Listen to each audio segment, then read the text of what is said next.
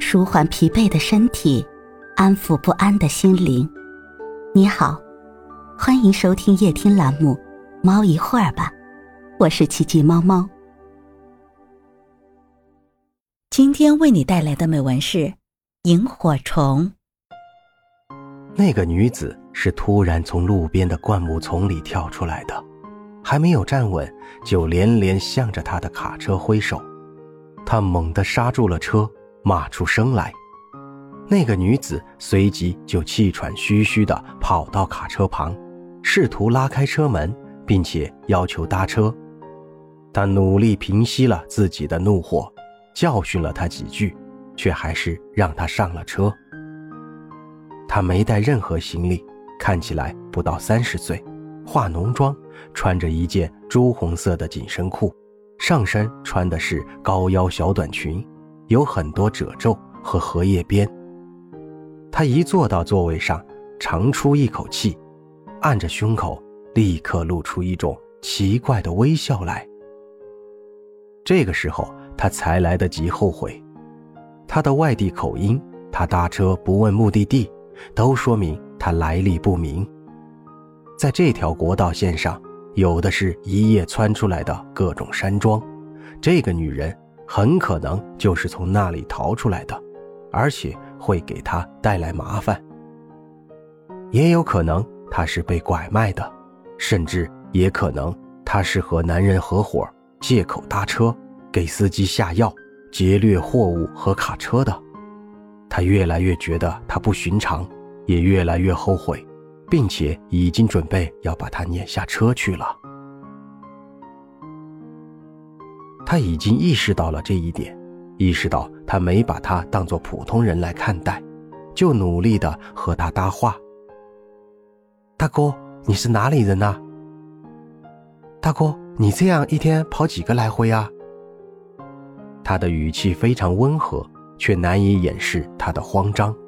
他不断说话，似乎他能回答他或和他说话，就是给了他一种保证，一种信心。或者趁着说话也能把他再拉远一点。终于，他硬是以四川人的身份和生长在山东的他攀上了老乡，问清楚了他的年龄及婚姻状况。但是他始终在不安地向车窗外张望，他循着他的目光，通过倒车镜看到后面始终有一辆车在紧跟着他们，不近不远。非常有信心，他终于下定决心要让他下车了。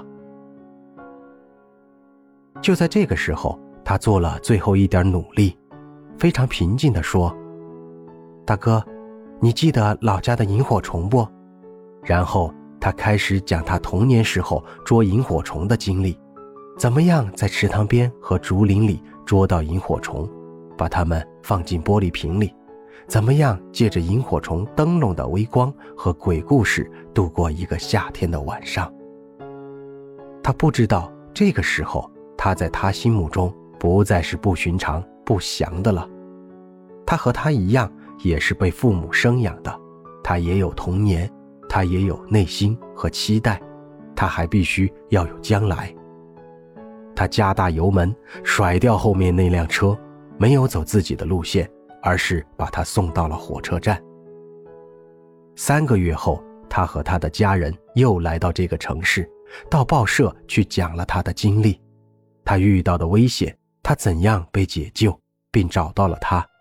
他于是成了市民心中的英雄，两个城市的友好使者。在电视台的节目里，他被问到为什么会救这个女人，他按照他们要求的话做了回答。赢得了一片掌声。画面移到别处去的时候，他的嘴唇在微微翕动。没人知道他说的是，因为萤火虫。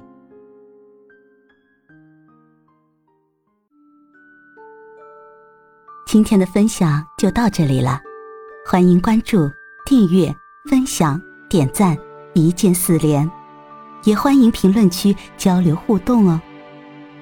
祝您晚安，我们明天再会。